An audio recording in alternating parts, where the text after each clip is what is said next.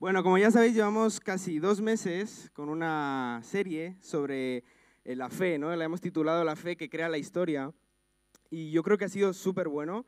Cada día hemos hablado de un personaje diferente y hemos ido viendo estas historias de, las vidas de cada persona eh, que están en, este capítulo y hemos ido analizando cómo Dios transforma eh, las vidas de estas personas y cómo ellos a través de la fe hacen cosas verdaderamente increíbles. Pero hoy a pesar de que siempre hemos ido con un personaje individual, hoy no quiero hablaros eh, de una persona en concreto, sino quiero hablaros de un grupo de personas, y es un grupo de personas que de verdad me ha chocado y me ha, tocado mucho el corazón.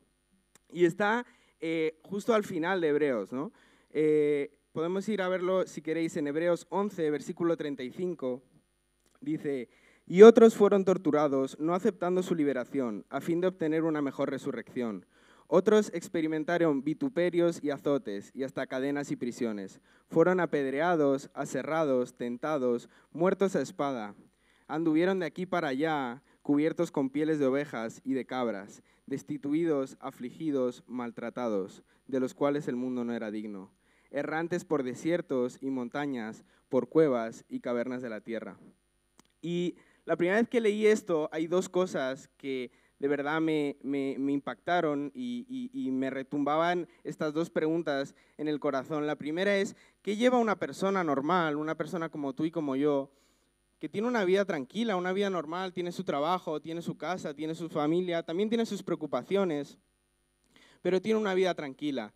¿Qué lleva a una persona así a dejarlo todo y empezar a vivir una vida perseguido, una vida encarcelado, una vida torturado, incluso asesinado, ¿no?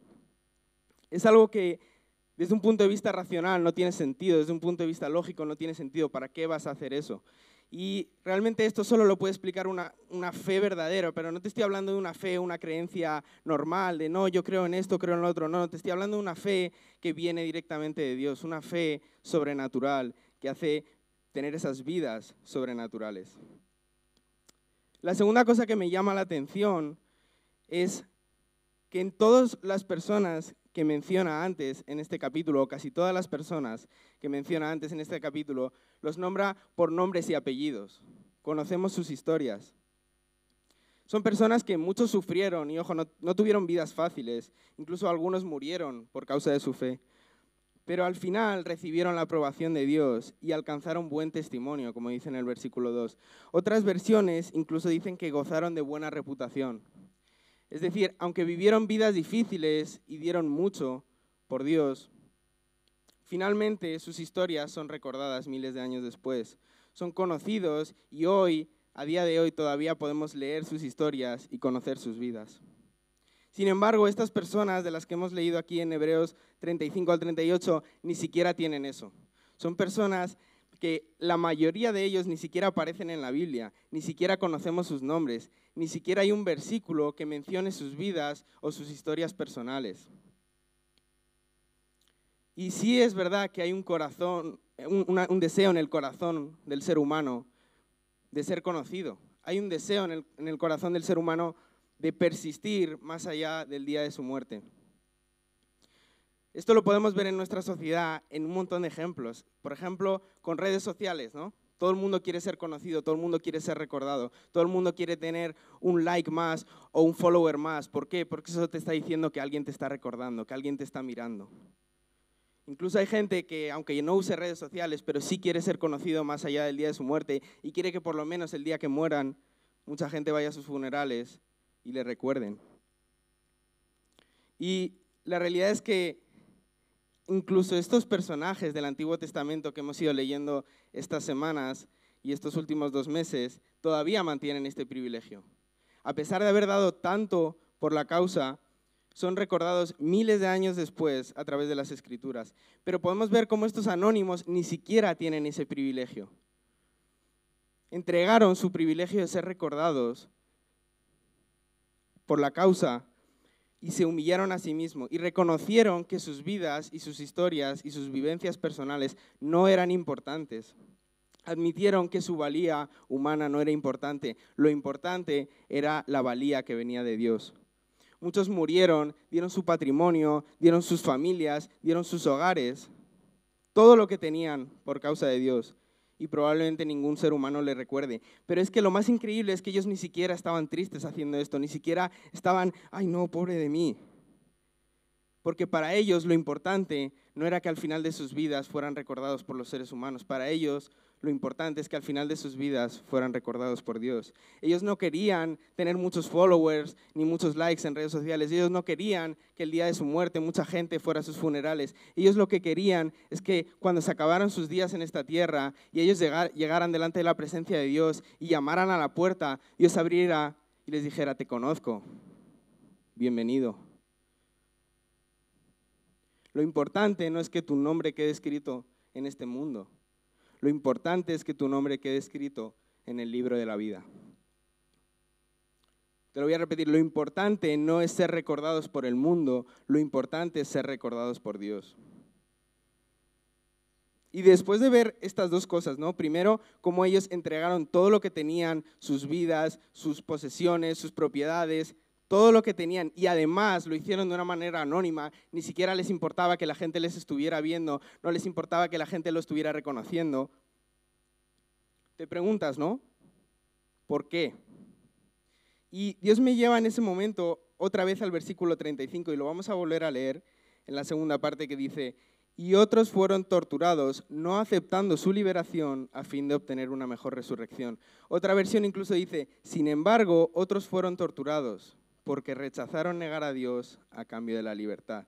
Y escucha bien lo que dice aquí. Ellos pusieron su esperanza en una vida mejor que viene después de la resurrección. Fueron perseguidos, fueron torturados, fueron encarcelados. Y en esos momentos tan duros en los que ya se estaba decidiendo entre la vida y la muerte, se les daba la posibilidad de acabar con todo. ¿Sabes? Solo tienes que negar a Cristo. Ya está. Haz esto y se acaba todo. Pero ellos se mantuvieron firmes en su fe y rechazaron la libertad terrenal.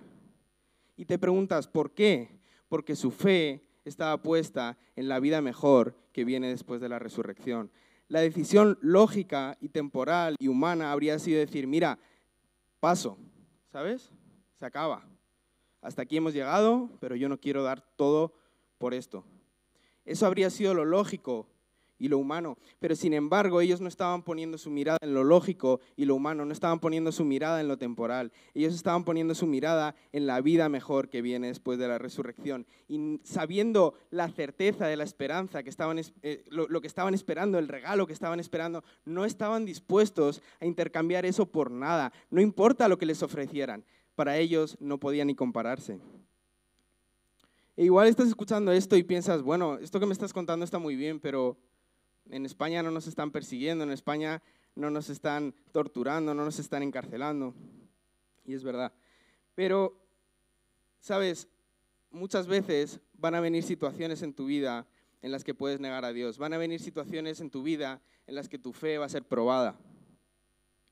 Van a llegar momentos en tu vida en los que vamos a estar entre la espada y la pared y vamos a tener que decidir si ponemos nuestra mirada en la situación de ahora, en lo que me viene bien ahora, o si pongo mi mirada en la promesa que estoy esperando.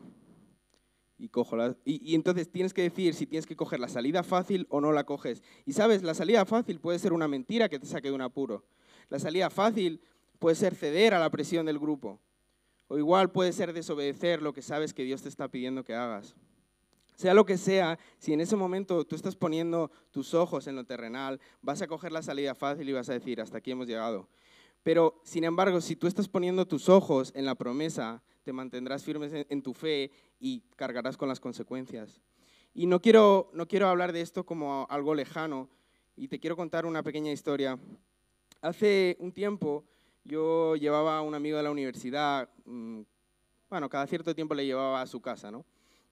En coche, y, teníamos conversaciones muy buenas, pero recuerdo una que empezamos a hablar em, sobre cosas que jamás habría pensado hablar con una persona que no era cristiana. ¿no?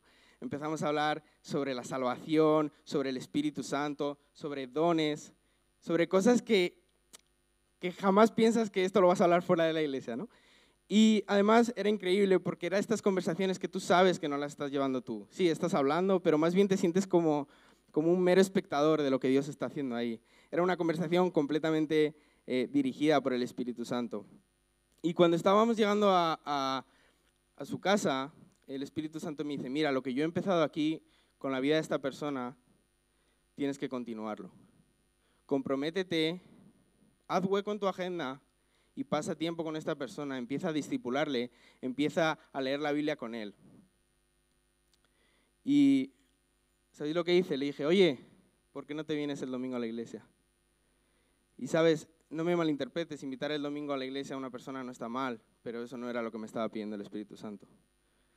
Me estaba diciendo, saca tiempo de tu agenda, saca tiempo de tu vida tan atareada y comprométete con lo que yo estoy haciendo aquí. Pero ¿qué pasaba? Que los planes de Dios no encajaban en mi agenda.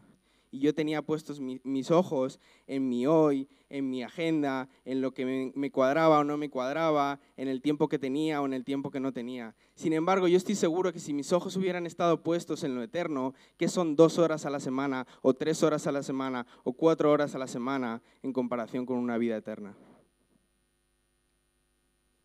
Podrás perder tiempo, podrás perder dinero, podrás perder propiedades, trabajos, amistades, podrás perder incluso tu casa y tener que irte a otro país. Pero todo esto se volverá irrelevante al lado de la promesa que estás esperando. Y sabes, quiero ser claro contigo, es fácil tener fe o decir que tienes fe cuando las cosas son fáciles. Pero ¿qué pasa cuando las situaciones se ponen difíciles? Cuando las situaciones personales son cómodas, cuando no hay preocupaciones, cuando no hay problemas de salud o financieros, es fácil decir, sí, yo soy cristiano. Es fácil decir, sí, Dios me bendice. Pero cuando lo estás pasando mal, es más difícil porque tu fe sabe que Dios te ama, tu fe sabe que Él se preocupa por ti, pero tus ojos te están diciendo todo lo contrario. Y solo la fe puede guiarte y mantenerte en el lugar que Dios te ha establecido. Y me llama muchísimo la atención la definición que a mi parecer, es la definición perfecta de la fe que se da en el versículo 1 de Hebreos 11, que dice, es pues la fe la certeza de lo que se espera, la convicción de lo que no se ve. Estos otros, estos perseguidos, estos anónimos, habían entendido esta definición a la perfección. La fe es tener la certeza de lo que esperas que va a llegar y esperar lo seguro de que va a llegar. Muchas veces creemos que esa espera va a ser tranquila, ¿no? No, estoy aquí en mi casita con mi Netflix y, mi café. Pero no, muchas veces esa espera no es tan fácil. Muchas veces la espera es un tiempo de pandemia con coronavirus. Muchas veces la espera son persecuciones. Muchas veces la espera son torturas o encarcelamientos. Pero la fe es levantarte cada día entre esas dificultades y estar seguro de lo que estás esperando. Y me encanta porque la segunda parte dice que es la convicción de lo que no se ve. Y sabes, lo que tú estás viendo con tu vista es todo lo malo. Tú vas a estar viendo todo lo que pasa en esta tierra, todas tus preocupaciones, todo lo que está mal lo vas a ver con tus ojos. Pero la diferencia entre la vista y la visión es que la visión es lo que tú estás esperando, lo que todavía no estás viendo, pero estás seguro de que va a llegar. Es mirar a tu alrededor, ver todas las circunstancias adversas, ver aflicciones, ver preocupaciones, ver persecuciones, ver dificultades y sin embargo estar convencido de lo que todavía no estás viendo. Y me llama mucho la atención porque todo este pasaje de estos otros está en contraposición con otro pasaje que está tres versículos antes. Y lo vamos a leer, está en Hebreos 11 del 32 al 35 que dice, ¿y qué más diré? Pues el tiempo me faltaría para contar de Gedeón, Barak, Sansón, Jefté, David, Samuel y los profetas, quienes por la fe conquistaron reinos, hicieron justicia, obtuvieron promesas, cerraron bocas de leones, apagaron la violencia del fuego, escaparon del filo de la espada. Siendo débiles, fueron hechos fuertes, se hicieron poderosos en la guerra, pusieron en fuga ejércitos extranjeros. Las mujeres recibieron a sus muertos mediante resurrección. Y en estos versículos podemos ver todas las victorias que Dios da a estos personajes. Conquistaron reinos, hicieron justicia, obtuvieron promesas, cerraron bocas de leones, hicieron cosas verdaderamente increíbles. Y justo en el pasaje siguiente está lleno de los que son los derrotados. Personas asesinadas, encarceladas, que vivieron en cuevas, vestidos con pieles de animales. Sin embargo, es muy curioso porque este pasaje no trata a estos dos grupos como, grupos diferentes. unos fueron victoriosos en la tierra, otros fueron derrotados en la tierra. Pero hay algo que todos tenían en común. Su fe no estaba puesta en las promesas terrenales, su fe estaba puesta en la promesa eterna, en la promesa de salvación. Y todos nos preguntamos, ¿por qué unos obtuvieron victoria y otros no? ¿Por qué? Es muy curioso porque cuando habla de los victoriosos dice que hay unos que escaparon del filo de la espada y unos versículos más adelante dice que hay unos que murieron a espada. Y yo me pregunto, ¿por qué unos pudieron escapar del filo de la espada y otros no? No lo sé. Lo que sé es la, que ellos tenían su fe en la vida eterna y eso les unía. Lo que sé es que a pesar de lo que ellos veían con su vista, eran cosas diferentes, eran circunstancias diferentes, su visión era la misma. Sus acciones, sus decisiones, su rumbo de vida no estaban dirigidos en base al cumplimiento de las victorias terrenales. Sus vidas estaban orientadas bajo la promesa de salvación. Unos vieron esas victorias cumplidas, otros no, pero todos estaban unidos bajo la misma fe. Nuestra fe no debe estar puesta en las victorias terrenales, nuestra fe debe estar puesta en la promesa que estamos esperando. Si tu fe está puesta en las victorias terrenales, en Dios me va a dar este gran trabajo que estoy esperando, o Dios me va a dar esta gran casa que estoy esperando, o Dios me va a dar esta gran mujer o marido que estoy esperando. Lo siento, puede ser que sí, pero puede ser que no. Ahora bien, algo te puedo prometer, si tu fe está puesta en saber que Cristo va a venir, que llegaremos al lugar que Dios ha preparado para nosotros, un lugar en el que todas estas preocupaciones humanas están resueltas, ya no existen. Un, lugar en el que todos estos anhelos están resueltos. Un lugar en el que ya no habrá dolor, no habrá enfermedad, no habrá pandemias, no habrá miedo, no habrá problemas económicos, ya no te vas a sentir solo. Si tu fe está puesta en esa promesa, está puesta en el lugar correcto. No pongas tu fe en las victorias terrenales, pon tu fe en la promesa eterna. Ahora, déjame hablarte de la oportunidad que se nos ofrece en las derrotas. Porque yo sé que lo que te voy a decir igual no tiene ningún sentido, igual dices, este, este se ha vuelto loco, pero hay algo bueno en las derrotas y es que no tenemos la opción de poner la confianza en nosotros mismos. Porque en las victorias siempre hay una pequeña parte de tu corazón, o no tan pequeña, que se quiere llevar la gloria. Y esto lo podemos ver súper claro en la historia de Gedeón, cómo Dios coge un ejército de 30.000 hombres y lo reduce a 300 hombres y lo explica muy claro dice, ¿por qué estoy haciendo esto? Para que tú no intentes llevarte la gloria, sino que reconozcas que la gloria es para Dios. Cuando a lo mejor estás pidiendo por un trabajo y llevas mucho tiempo pidiendo y de repente Dios te concede esa victoria y tú sabes que ha sido Dios. Pero una pequeña parte de tu corazón dice, bueno, mira mi currículum, no está nada mal, ¿sabes? O, o Dios te está diciendo, oye, ora o habla con esta persona y tú empiezas a hablar con esta persona y tienes una conversación increíble y sabes que el Espíritu Santo está tocando su corazón y sabes que tú no estás haciendo nada, sino es el Espíritu Santo, pero cuando acaba dices, sí, yo sé que esto lo ha hecho Dios, pero, hombre, el que ha tenido la valentía de acercarse ha sido yo,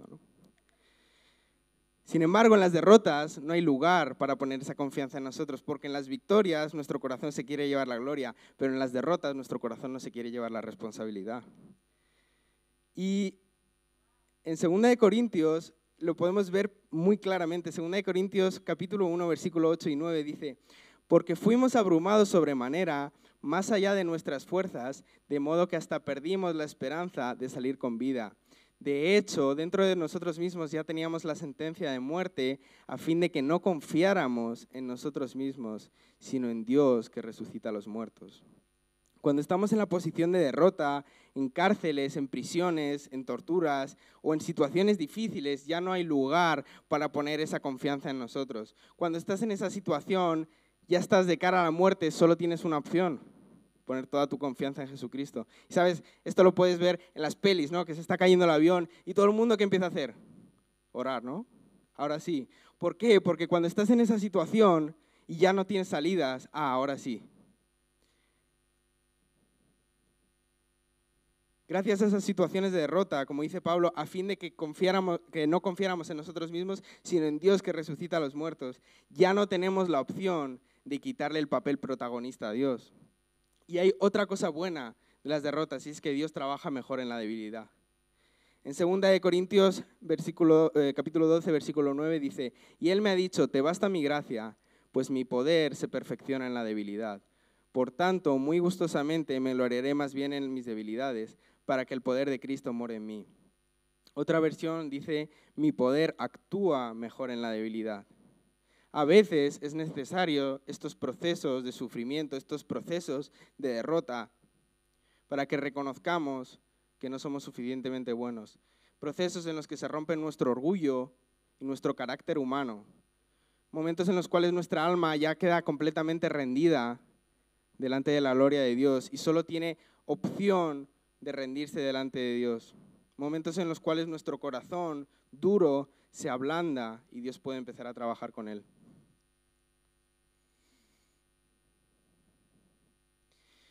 Pero es que además ni siquiera debemos estar tristes. Dice Pablo, me gloriaré más bien en mis debilidades para que el poder de Cristo more en mí. Porque en estas situaciones de derrota Dios trabaja mejor con nosotros y cuando Dios trabaja mejor con nosotros, significa que hay menos de nosotros y más de Cristo. Eso es un motivo para alegrarnos. Y no quiero que pensemos que este sufrimiento acerca del cual estamos leyendo es algo de la iglesia primitiva, que es algo antiguo. Hoy en día hay miles de hermanos que están siendo perseguidos por su fe hermanos que están sufriendo exactamente estas situaciones que estamos leyendo. Están sufriendo persecuciones, están sufriendo cárceles e incluso algunos están siendo asesinados por defender lo que ellos creen. No es una realidad antigua, simplemente nosotros tenemos el privilegio, y voy a decirlo con comillas, de vivir en un lugar en el que esto no se produce. Sin embargo, a pesar de que nosotros no suframos lo que ellos están sufriendo, Sería increíble que nosotros viviéramos como ellos están viviendo. Sería increíble que no tuviéramos que padecer, que no tuviéramos que sufrir todo lo que ellos sufren para vivir como ellos viven. Sería increíble que pudiéramos poner toda nuestra fe en la vida eterna, en la promesa, aun cuando no la estamos viendo. Sean cuales sean nuestras circunstancias, tengamos otras opciones o no las tengamos. En la victoria o en la derrota, lo que da la gloria a Dios no está en el número de cadenas que te han puesto.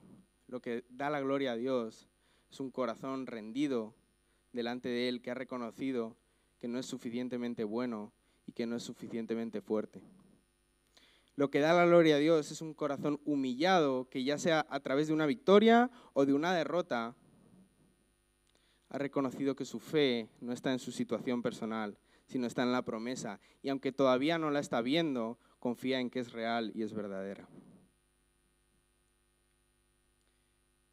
Y la verdad ya estamos acabando porque yo no me gusta predicar muy mucho tiempo. Entonces, si me pueden empezar a ayudar con, con la alabanza.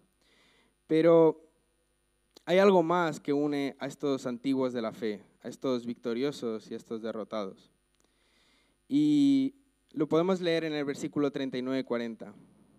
Y dice, y todos estos, habiendo obtenido aprobación por su fe, no recibieron la promesa porque Dios había provisto algo mejor para nosotros, a fin de que ellos no fueran hechos perfectos sin nosotros. Hay algo que requiere más fe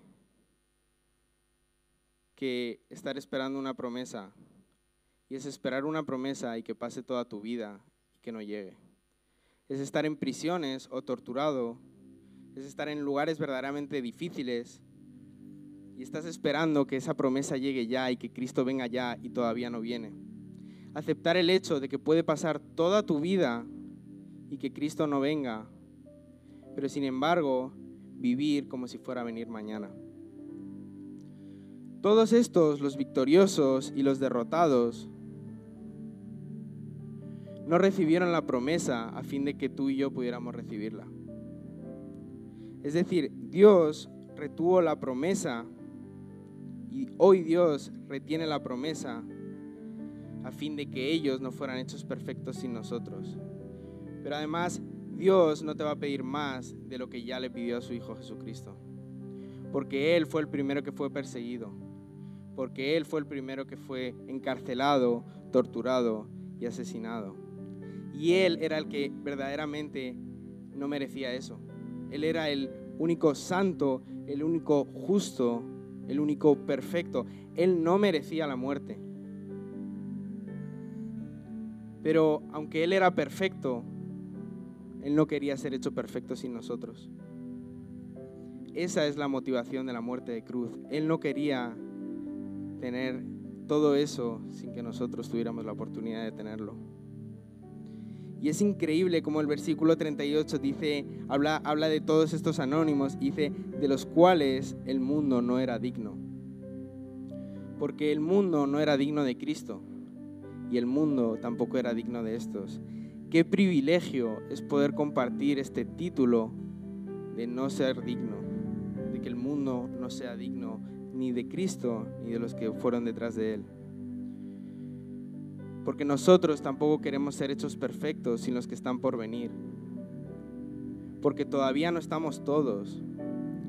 Porque el amor de Dios es demasiado fuerte como para permitir que uno solo que se puede salvar se pierda. Todavía hay gente ahí fuera, fuera de esta sala, que no ha tenido un encuentro con Jesucristo. Acabamos la reunión y salimos ahí fuera y vemos un montón de gente pasear. La mayoría de estas personas no están preparados para encontrarse con Dios. Todavía hay gente ahí fuera que no ha tenido un encuentro con Jesucristo. Y no solo te estoy hablando de la gente que está por la calle, te estoy hablando también de las personas que están en tus entornos, en tus trabajos, en tu familia, tus vecinos, tus amigos. Esas personas no han tenido un encuentro con Jesucristo y necesitan escuchar el Evangelio, necesitan escuchar que hay una promesa de salvación. Como iglesia estamos llamados a alcanzar esa gente. Son nuestros amigos, son nuestros compañeros de trabajo, obedezcamos lo que Dios nos está diciendo y honremos el sacrificio de Cristo y de todos los que han sufrido detrás de Él. Y extendamos el mensaje de salvación. Y yo sé que no es fácil, yo sé que las circunstancias cada día se ponen peores. Yo sé que te levantas y tú miras todo lo que está mal. Y tu cerebro te dice, esto no está bien. Pero no se trata de lo que estás viendo con tus ojos terrenales, porque la vista es lo que tú estás viendo con tus ojos cada día, pero la visión es mirar a través de los ojos de Dios. Y es ver lo que todavía no está ocurriendo, pero tú sabes que va a ocurrir. Obedezcamos lo que Dios nos está pidiendo y honremos el, sacrificio de Cristo en la cruz. Y antes de irnos, quiero eh, dirigirme a, a, los que habéis venido a lo mejor en esta, en esta mañana y igual has venido porque te ha invitado un amigo, o igual llevas poco tiempo viniendo a la iglesia, o igual llevas mucho tiempo viniendo a la iglesia, pero nunca te has parado delante de Dios y, y has entregado tu vida delante de Él. Y yo sé que esta mañana no te lo he puesto fácil. Yo sé que igual no te da muchas ganas de unirte a este movimiento de locos, de perseguidos, ¿no? Pero también sé que al igual que a mí me retumbaba esta pregunta en la cabeza de qué lleva una persona normal que tiene todo a dejarlo todo y empezar a vivir una vida así, también te estás haciendo esa pregunta. ¿Por qué esta gente que tenía vidas tranquilas lo deja todo y empieza a vivir así? No tiene sentido. Y sabes, la respuesta es que su problema más grande estaba resuelto. En tu vida vas a tener muchos problemas, vas a tener problemas económicos, vas a tener problemas de salud, vas a tener infinidad de problemas, pero el mayor problema que puedes tener es qué va a pasar contigo el día que tus días en esta tierra se acaben. Y esta gente, estos anónimos, habían entendido que su problema estaba resuelto porque ellos sabían que la promesa era la resolución de, su mayor problema. Y todos los demás problemas que venían después pasan a un segundo plano. todos los problemas, todas las persecuciones, todo lo demás, incluso eh, eh, que ellos sean reconocidos por todos esos problemas, pasan a un segundo plano, porque su mayor problema está resuelto. Te animo a que tomes esa decisión hoy, que no esperes a mañana, porque sabes, Dios hoy todavía está reteniendo la promesa. Dios hoy todavía está esperando. Sabes, la, la Biblia dice que la iglesia clama porque Cristo venga. Todavía Cristo no ha venido. Y todavía tienes tiempo de acercarte delante de Él y de entregar tu vida. Acércate, ahora mientras estamos cantando, acércate delante de Él. Sabes, Él ya sabe lo que hay en tu corazón. Él ya sabe las cosas que están mal. Pero acércate delante de Él con sinceridad y reconócelo delante de Él, lo que está mal en tu vida y además arrepiéntete de eso. Si estabas caminando en la dirección que tú sabes que te estaba llevando hacia un mal lugar, da un giro de 180 grados y empieza a caminar hacia la promesa. Y pon toda tu confianza y toda tu fe en esa promesa. Porque iglesia, todo lo que hay aquí no es lo que nos mantiene unidos. Todo lo que pasa el domingo por la mañana no es lo que nos mantiene unidos. Lo que nos mantiene unidos es que todos estamos esperando la promesa que está por venir.